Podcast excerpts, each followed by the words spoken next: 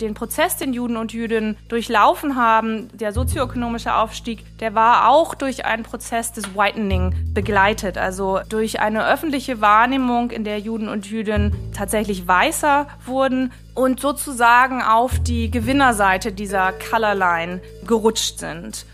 Perfiderweise kann das ein Anschlussdiskurs für das Stereotyp jüdischer Macht sein.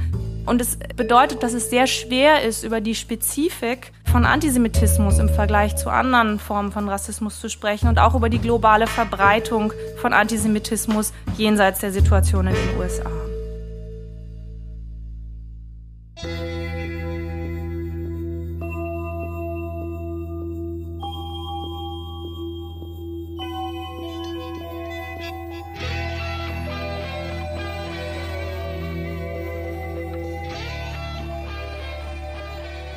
Herzlich willkommen zu Tiefenschärfe, dem Podcast der Hamburger Edition. Unser Anliegen ist es, Inputs aus Soziologie, Geschichte und politischer Wissenschaft bereitzustellen, die die Gegenwart verständlicher machen. Vor einem Jahr sorgte die US-amerikanische Politikerin Ilhan Omar für Schlagzeilen. Führende Mitglieder der Republikanischen Partei hatten der demokratischen Kongressabgeordneten Hass auf Israel vorgeworfen. Auf die Frage eines Journalisten, warum Israel so viel Solidarität in der amerikanischen Politik erfahre, antwortete Omar per Tweet mit einer Zeile aus einem Rap-Track. It's all about the Benjamins, baby. Benjamins ist ein umgangssprachlicher Ausdruck für die 100-Dollar-Note, auf der Benjamin Franklin abgebildet ist. Die Implikation also, dass es ums Geld gehe und amerikanische Unterstützer Israels schlicht gekauft worden seien. Ob nun durch israelisches Geld oder jüdisches, ließ die Kongressabgeordnete offen. Ihr Tweet stieß jedoch auf scharfe Kritik, da in ihm das antisemitische Stereotyp durchklang, dass Jüdinnen und Juden mit Geld politische Entscheidungen weltweit beeinflussen. Die Causa Oma führte auch zu Diskussionen in der US-amerikanischen Linken. Während sich große Teile der demokratischen Parteiführung von Oma distanzierten, erlebte sie Solidaritätsbekundungen durch die Parteibasis und im linken Flügel der Demokraten. Auch wurde auf die Komplexität des Falls hingewiesen, Ilhan Omar, neben ihrer Kollegin Rashida Talib die erste muslimische Abgeordnete im US-Kongress, war in den Vormonaten zahlreichen rassistischen Attacken durch die amerikanische Rechte ausgesetzt. Mit Bernie Sanders unterstützt sie einen jüdischstämmigen Präsidentschaftskandidaten. Sie ist gleichzeitig Befürworterin der BDS-Kampagne, die zum Boykott israelischer Waren aufruft. Und sie twittert regelmäßig scharfe Attacken gegen Israel, etwa dass Israel die Welt hypnotisiere.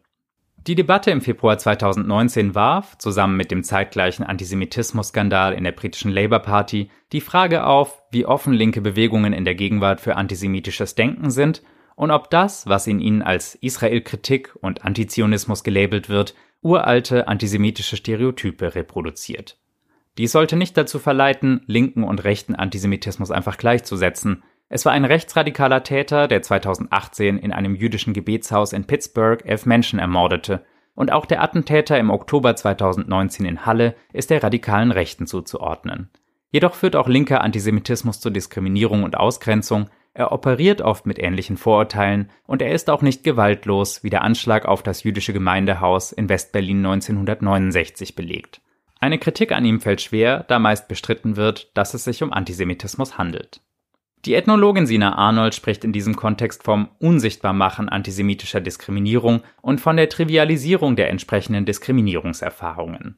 Dieses Unsichtbarmachen kann dem Hass auf Jüdinnen und Juden einen fruchtbaren und vor allem ungestörten Nährboden bereiten, so weitgehend, dass verbale Attacken, von Nazi-Vergleichen über Verschwörungstheorien bis hin zur Relativierung oder Leugnung des Holocausts, ignoriert oder sogar gerechtfertigt werden. Sina Arnold ist wissenschaftliche Mitarbeiterin am Zentrum für Antisemitismusforschung der TU Berlin und hat in der Hamburger Edition das Buch Das unsichtbare Vorurteil veröffentlicht, dessen Thema Antisemitismusdiskurse in der US-amerikanischen Linken nach dem 11. September sind.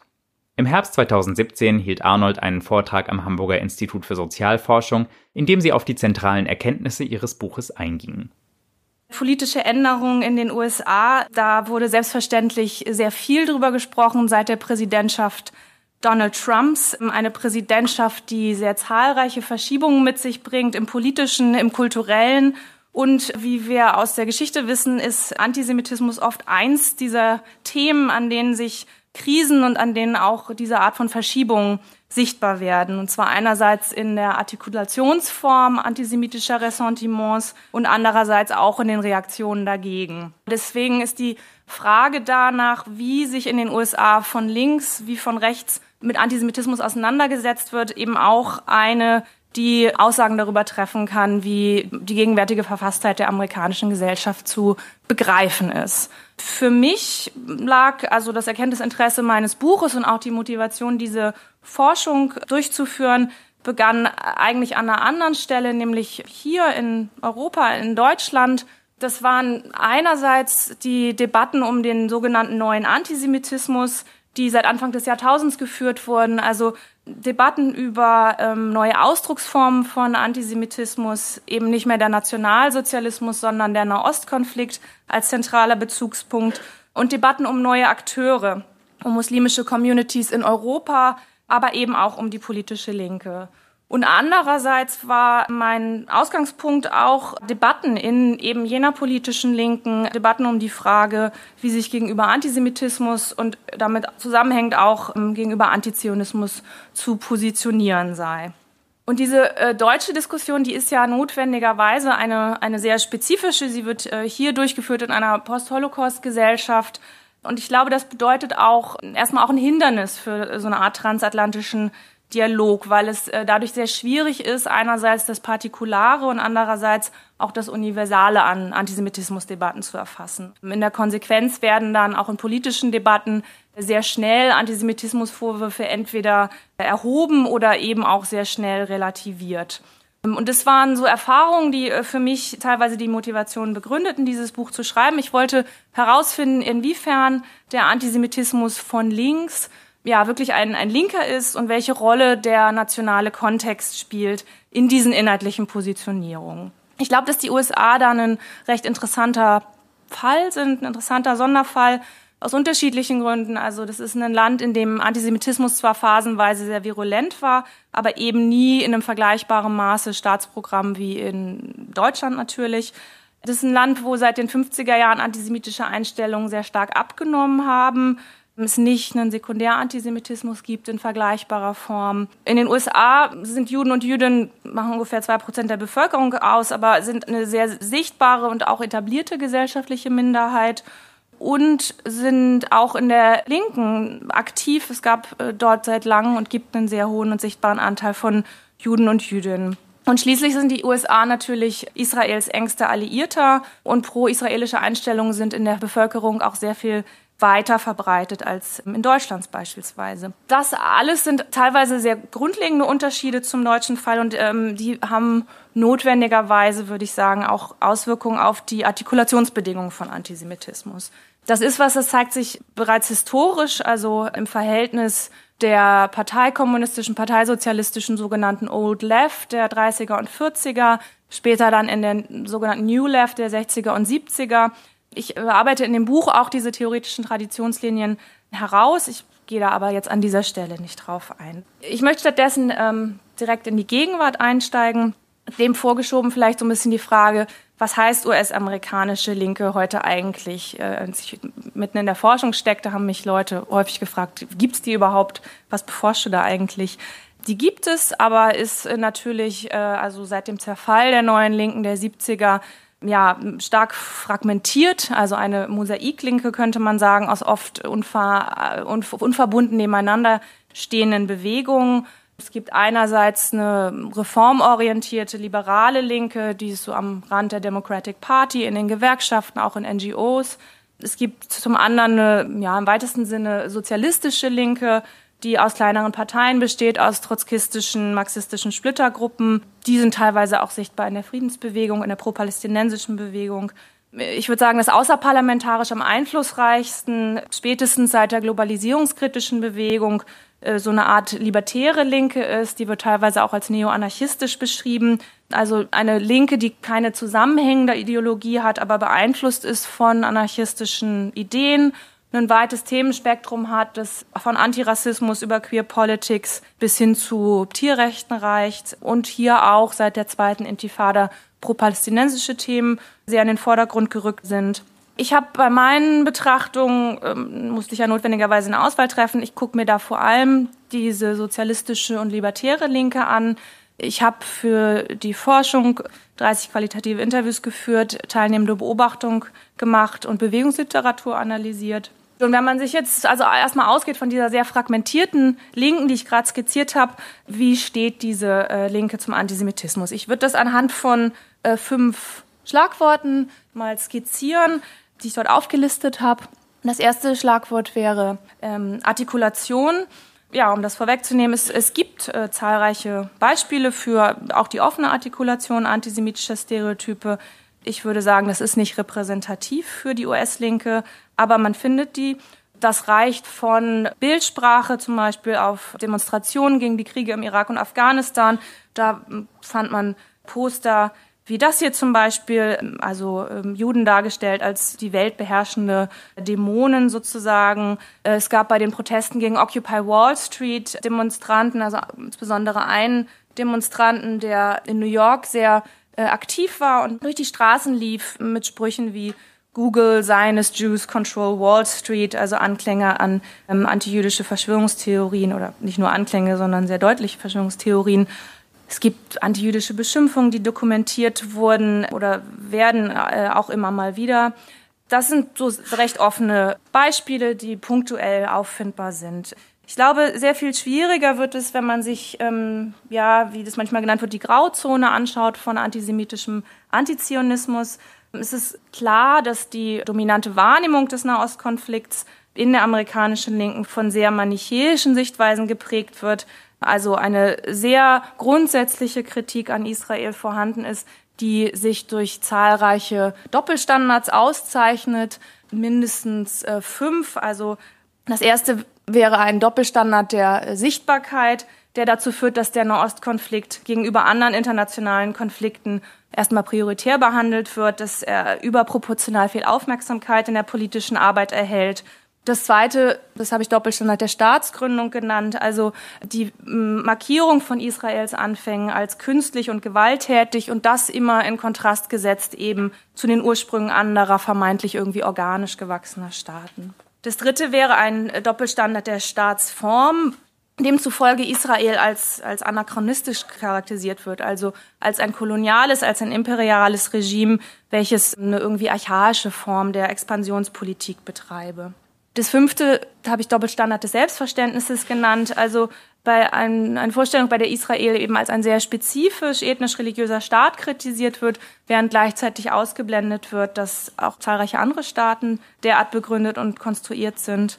Und das letzte wäre ein Doppelstandard der Selbstbestimmung, der sozusagen resultiert in dem Zugeständnis der freien Wahl der politischen Mittel gegenüber der palästinensischen Konfliktpartei, also die Gefühle von Bedrohung und Wut dort als legitim anerkannt werden und Verständnis gezeigt wird, auch für militante Formen von Widerstand bis hin zu Selbstmordattentaten und demgegenüber aber die Belange der israelisch-jüdischen Konfliktpartei in letzter Instanz nicht ernst genommen werden. Was wichtig ist zu sagen, ist, dass ähm, diese Doppelstandards Ausdruck von antisemitischen Haltungen sein können, es aber nicht sein müssen. Was sie auf jeden Fall sind, ist erstmal auffällig und ähm, somit erklärungsbedürftig. Ich komme zu den Erklärungen auch noch am Ende. Der dritte Aspekt nach Artikulation, äh, der zweite Aspekt, Entschuldigung, nach der Artikulation ist die Akzeptanz. Bei den Demonstrationen, die ich am Anfang genannt habe, da weiß man natürlich immer nicht, wer sind die Urheber dieser Bilder. Das müssen nicht unbedingt selbsternannte Linke sein. Was aber auffällig ist, ist, dass diese Bildsprache auf linken Demonstrationen und Veranstaltungen erstmal grundsätzlich toleriert wird. Das gilt auch nicht immer. Es gibt auch Beispiele, der Intervention. Also hier sieht man wieder diesen Demonstranten von Occupy Wall Street, der da rumlief. Da haben sich Leute links und rechts neben ihn gestellt, um ihren Unmut zu äußern. Trotz allem würde ich sagen, dass generell die Akzeptanz antisemitischer ähm, Ausdrucksformen größer ist als etwa bei rassistischen oder homophoben Äußerungen. Und das deutet darauf hin, dass Antisemitismus ein sehr spezifisch blinder Fleck in der US-Linken ist. Der dritte Aspekt ist die Abwesenheit von Auseinandersetzung. Die Tatsache, dass sich mit Antisemitismus allgemein wie auch speziell jetzt mit möglichem Antisemitismus in der Linken so gut wie nicht auseinandergesetzt wird in linken Bewegungen. Das heißt, eine ähm, Gleichgültigkeit, die jetzt nicht nur gegenüber aktuellem, sondern auch gegenüber vergangenem Antisemitismus, also konkret äh, der Erinnerung an den Holocaust, feststellbar ist. Und damit zusammenhängt ist dann viertens die Abwehr auffällig, die jeder Form von Auseinandersetzungsversuchen in den meisten Fällen entgegengebracht wird. Ich glaube, hier zeigt sich ein sehr grundlegender Unterschied zum Umgang mit beispielsweise Sexismus oder Rassismus, also um die Occupy-Bewegung wieder als Beispiel zu nehmen.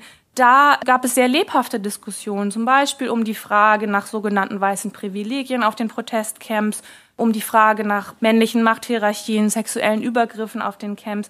Und das Selbstverständnis war immer, auch Linke sind Teil einer rassistisch, einer sexistisch strukturierten Gesellschaft. Das heißt, entsprechende Vorwürfe muss man erstmal ernst nehmen und reflektieren. Das ist etwas, was bei Antisemitismus nicht der Fall ist. Ich komme damit zu dem letzten Punkt, dem Punkt der Ausschlüsse. Ich denke, auffällig ist, dass die Interventionen, die es gibt gegen Antisemitismus, fast ausschließlich von Juden und Jüdinnen ausgehen. Und ich glaube, das deutet auf die politischen Konsequenzen dieses Umgangs oder dieses Nicht-Umgangs hin, der nämlich Ausschlüsse produzieren kann. Ich habe eine, hatte eine Interviewpartnerin, die war 61 und ist seit Jahrzehnten Feministin und Friedensaktivistin. Sie ist auch Tochter von Holocaust-Überlebenden. Und sie hat das hier gesagt bezüglich der Linken. Sie hat gesagt, I've been very silent. I think most Jews are silent.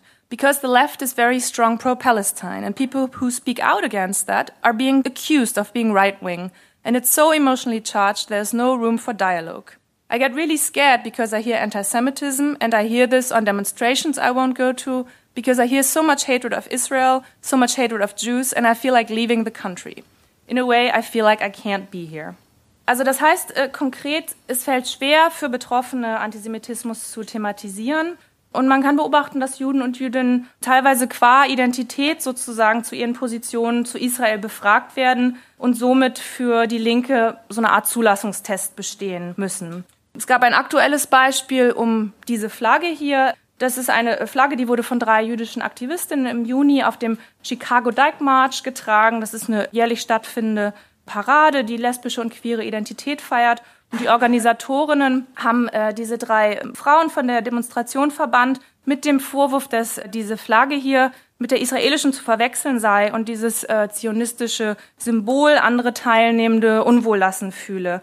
Und die Organisatorinnen haben dann explizit gesagt, Jüdinnen seien als Teilnehmerinnen willkommen, solange sie sich selber als antizionistisch begreifen.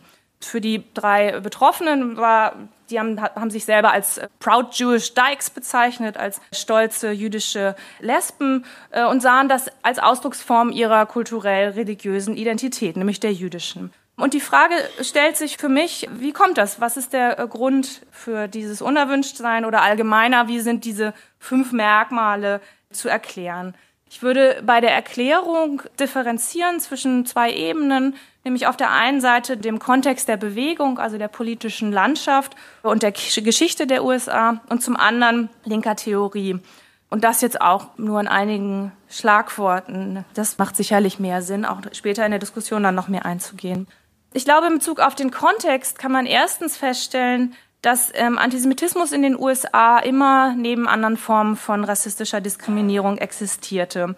Und dass man aber dieses interessante Phänomen hat, dass Juden und Jüdinnen gerade nach dem Zweiten Weltkrieg einer sozialen Aufwärtsmobilität erlebten und in, den, in der linken Wahrnehmung eben keine Opfer mehr sind, sondern mit Privilegien, das ist so die Sprache, mit Privilegien ausgestattet sind. Das heißt, während gegenwärtig andere ethnisch-religiöse Minderheiten sehr sichtbar diskriminiert werden, also gerade nach 9-11 äh, Muslime und Araber äh, oder vermeintliche Araber, Araberinnen, die sehr stark von Rassismus betroffen sind und natürlich äh, weiterhin auch Schwarze, gerade wenn es um zum Beispiel institutionalisierte Polizeigewalt ähm, geht, demgegenüber gelten Juden und Jüdinnen viel mehr als Teil des Establishments.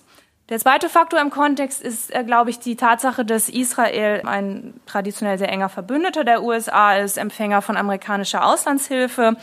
Die Einstellung der Bevölkerung und auch das mediale Bild von Israel grundsätzlich eher positiv sind. Und bei Linken das dazu führt, dass sich so eine Art Sorge um die Unsichtbarkeit der palästinensischen Seite im Konflikt mit Kritik an den USA verzahnt. Ich glaube, das Dritte in Bezug auf den Kontext ist die Frage der Antisemitismusbekämpfung und der Akteure. Das gilt zum einen historisch. Also die, äh, in den USA ist Holocaust-Erinnerung erstmal relativ unumstritten in der Gesellschaft verankert. Und es bedeutet, dass in der Wahrnehmung von Linken es so eine Art Exklusivität oder Erinnerungsdominanz des Holocaust gibt, und zwar auf Kosten des Gedenkens an die Sklaverei und die Auslöschung der Native Americans. Und ich glaube viertens, dass der Kontext der Bekämpfung des Antisemitismus dann auch in der Gegenwart wichtig ist. Also in den meisten Fällen geschieht das in den USA durch politisch liberale bis konservative und meistens jüdische Organisationen. Und in der linken Sicht ist damit die Thematisierung von Antisemitismus immer angeblich nur rein strategisch motiviert. Das heißt, ein Sprechen über Antisemitismus, um von israelischen Menschenrechtsverletzungen abzulenken. Und es bedeutet aber, dass in der Verlängerung jedes Sprechen über Antisemitismus als rassistisch wahrgenommen wird. Also die Vorstellung, wenn man über Antisemitismus redet, dann landet man eigentlich bei einer antimuslimischen Politik. Und der letzte Faktor, wenn man sich den Kontext anschaut, ist, glaube ich, die Situation der amerikanisch-jüdischen Community dass die Diskussion um Israel und Diskussion um Antisemitismus gerade für jüdische Linke häufig auch Verhandlungen um ethnische Identität bedeuten, um jüdische linke Tradition und auch um Repräsentanz. Das heißt, jüdische Linke in ihrer politischen Arbeit oft so eine Art strategischen Essentialismus verfolgen, also als Juden und Jüdinnen sprechen. Also zum Beispiel Occupy Wall Street hatte so eine sehr äh, sichtbare jüdische Präsenz. Es gab dann eine eigene Bewegung, die nannte sich Occupy Judaism. Hier ist das Logo und es gibt auch gegenwärtig Gruppen mit Namen wie Jews Against Trump. Und ich glaube, dass es da also auch eine starke linke antizionistische jüdische Bewegung gibt, verweist auch nochmal auf Veränderung und vielleicht auch eine aktuelle Krise, würden einige sagen, im amerikanischen Judentum, bei dem der Bezug zum Holocaust und der Bezug zu Israel für eine jüngere amerikanisch-jüdische Generation zunehmend unwichtiger wird. Also das war so kurz skizziert die wichtigsten Merkmale auf der Ebene des Kontextes. Wie schon gesagt, die zweite ist so die Ebene der Theorie. Ich glaube, dass hier erstens der Marxismus-Leninismus inhaltliche Anknüpfungspunkte bietet für eine vereinfachende Sichtweise auf den Nahostkonflikt und auch für eine personalisierende Kapitalismuskritik. Dass zweitens auch die Art der Antisemitismuserklärung eine Rolle spielt. Also man findet häufig zum Beispiel korrespondenztheoretische Erklärungen, nach der dann der globale Antisemitismus unmittelbar resultiert aus der Politik Israels oder den Handlungen von zionistischen Gruppen. Also die sind selber schuld sozusagen. In so einer Logik ist es dann aber nicht besonders verwunderlich, dass eine Kritik, auch eine Fundamentalkritik an Israel sozusagen notwendigerweise die beste Strategie gegen Antisemitismus ist. Der dritte Punkt auf der Ebene der Theorie, ähm, ich glaube, der ist ähm, sehr zentral, ist, ist die Tatsache erstmal, dass Rassismus das, würde ich sagen, zentrale Thema der amerikanischen Linken ist und diese Binarität schwarz-weiß zum zentralen Erklärungsmuster für Ungleichheit geworden ist. Und natürlich ist es, hat diese grundlegend antirassistische Haltung ähm, erstmal auch eine sehr stark einschränkende Wirkung auf die Ermöglichungsbedingungen von Antisemitismus. Also wie gesagt, das ist kein offen artikulierter. Paradoxerweise würde ich aber sagen, dass der gegenwärtig dominante Inhalt dieses Antirassismus eine ungeplant Antisemitismus tolerierende Wirkung haben kann. Antisemitismus wird primär als eine Form von Rassismus wahrgenommen. Und da gibt es dann ein Problem mit dieser äh, sozialen Aufwärtsmobilität, die ich eben schon erwähnt habe. Den Prozess, den Juden und Jüdinnen durchlaufen haben, der sozioökonomische Aufstieg, der war auch durch einen Prozess des Whitening begleitet, also durch eine öffentliche Wahrnehmung, in der Juden und Jüdinnen tatsächlich weißer wurden und sozusagen auf die Gewinnerseite dieser Colorline gerutscht sind. Und das äh, bedeutet äh, perfiderweise, einen, kann das ein Anschluss, ein Anschlussdiskurs für das Stereotyp jüdischer Macht sein. Und es bedeutet aber auch, dass es sehr schwer ist, über die Spezifik von Antisemitismus im Vergleich zu anderen Formen von Rassismus zu sprechen und auch über die globale Verbreitung von Antisemitismus jenseits der Situation in den USA. Der letzte Punkt auf dieser Ebene der Theorie ähm, ist ein Deutungsmuster, das ich amerikanische Interessen nennen würde.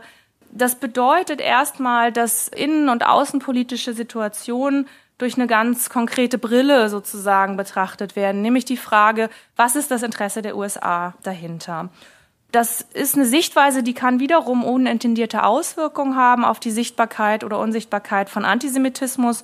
Also um jetzt nur ein Beispiel zu nennen, die kritische Fokussierung auf US-Geschichtsschreibung, die mündet in linken Diskursen oftmals an einer sehr grundlegenden Kritik an gegenwärtiger Holocaust-Erinnerung, die als instrumentalisiert beispielsweise skizziert wird. und in der Forderung nach dem Gedenken an die Opfer amerikanischer und eben nicht deutscher Kriege und Politiken. Das heißt, worum es da eigentlich geht, ist die Erhöhung der Sichtbarkeit amerikanischer Großmachtpolitik und ihre Opfer. Aber das äh, Resultat kann dann in einigen Fällen eine Relativierung des Holocaust sein und auch eine ähm, Ignoranz gegenüber dem historischen Antisemitismus. Das zeigt sich auch darin, dass ähm, Holocaust und NS-Gleichsetzung in der ähm, Sprache der Linken keine Seltenheit sind, wenn es um die Beschreibung der Politik der USA geht, aber auch im Rest der Gesellschaft, muss man dazu sagen. Ich ähm, würde zu einem kurzen Fazit kommen. Was heißt das jetzt nun für auch eine internationale Diskussion um einen Antisemitismus von links? Ich finde wichtig zu betonen, dass es einerseits etwas sehr Spezifisches an US-amerikanischen Diskursen gibt. Das, was ich gerade versucht habe aufzuzeigen. Und ich glaube, dieses Spezifische das muss bedacht werden, um das eben nicht nur durch die deutsche historische oder gegenwärtige Brille zu blicken. Und dafür braucht es eine Kenntnis, eine, eine ähm, Kenntnis um die Ebene des Kontextes und der beteiligten Akteure. Und andererseits gibt es aber sowas wie originär linke theoretische Ursprünge, die äh, sicherlich nicht notwendigerweise in Antisemitismus resultieren, die aber Anschlusspunkte bieten können. Also bestimmte Formen von Antiimperialismus, bestimmte verkürzte Analysen von Kapitalismus, bestimmte Interpretationen oder Rassismustheorien, die bieten in den USA aber auch anderswo Anschlussmöglichkeiten für antisemitische Stereotype. Und ich glaube, dass diese Positionen, die ich gerade skizziert habe, äh, auch exemplarisch sind, um jetzt nochmal zu den USA zurückzukommen, für eine ja, relativ weite Krise auch der amerikanischen Linken, wo man beobachten konnte, dass spätestens seit dem Zerfall des Realsozialismus, dass äh, das dafür verschwunden war und das, was blieb, war so ein diffuses Dagegen, also eine ideologische Verunsicherung, eine linke Fragmentierung, ähm, in der diese äh, reflexhafte Ablehnung Israels ja auch zu so einer Art klarem Fixpunkt wurde eine, äh, des linken Selbstverständnisses. Schulamit Volkow hat das mal einen subkulturellen Code genannt. Also ob diese Tendenzen in, in Zeiten eines Donald Trump stärker und schwächer werden, also in Zeiten, wo tatsächlich auch ein gesamtgesellschaftlicher Antisemitismus seit langem mal wieder sehr, sehr sichtbar ist. Das ist was, was wir vielleicht auch noch gemeinsam diskutieren können mit Ihnen und mit Klaus Holz. Dankeschön.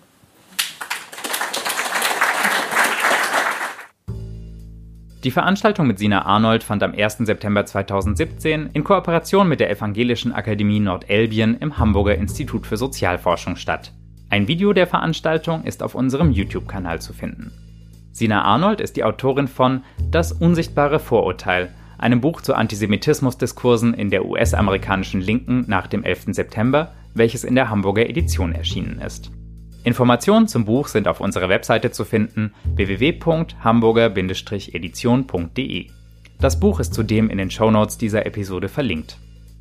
Ebenfalls in den Shownotes verlinkt sind zwei weitere Bücher, die in der Hamburger Edition erschienen sind, nämlich Die Gegenwart des Antisemitismus, Islamistische, Demokratische und Antizionistische Judenfeindschaft von Klaus Holz und Die Bombe im jüdischen Gemeindehaus von Wolfgang Kraushaar. Beide Bücher können versandkostenfrei in unserem Webshop bestellt werden. Fragen, Anregungen und Kritik erreichen unser Team am besten per E-Mail an die Adresse verlag@hamburger-edition.de. Wir sind auch auf Twitter zu finden, und zwar unter dem Handle hh-edition. Wir freuen uns über alle Rückmeldungen, besonders was Themenvorschläge für zukünftige Episoden angeht. Falls Ihnen der Tiefenschärfe Podcast gefällt, können Sie ihn abonnieren oder uns auf Apple Podcasts und anderen Plattformen eine gute Bewertung geben. Wenn Sie einmal im Monat ein Update von uns erhalten möchten, können Sie auch unseren Newsletter abonnieren. Wir informieren darin nicht nur über neue Bücher, sondern auch über wissenschaftliche Tagungen und Konferenzen, über Wissenswertes aus der Buchbranche sowie über Podcasts und andere Medienfeatures unserer Autorinnen und Autoren. Sie finden unseren Newsletter auf unserer Homepage sowie in den Show Notes. Das war es von uns. Bis zum nächsten Mal. Tiefenschärfe ist eine Medienproduktion der Hamburger Edition, dem Verlag des Hamburger Instituts für Sozialforschung. Die in dieser Folge verwendete Musik stammt von Epidemic Sound. Unser Intro ist der Track Secret of Life von Full Metal Jedi, veröffentlicht auf freesound.org unter der Lizenz CC by NC 3.0.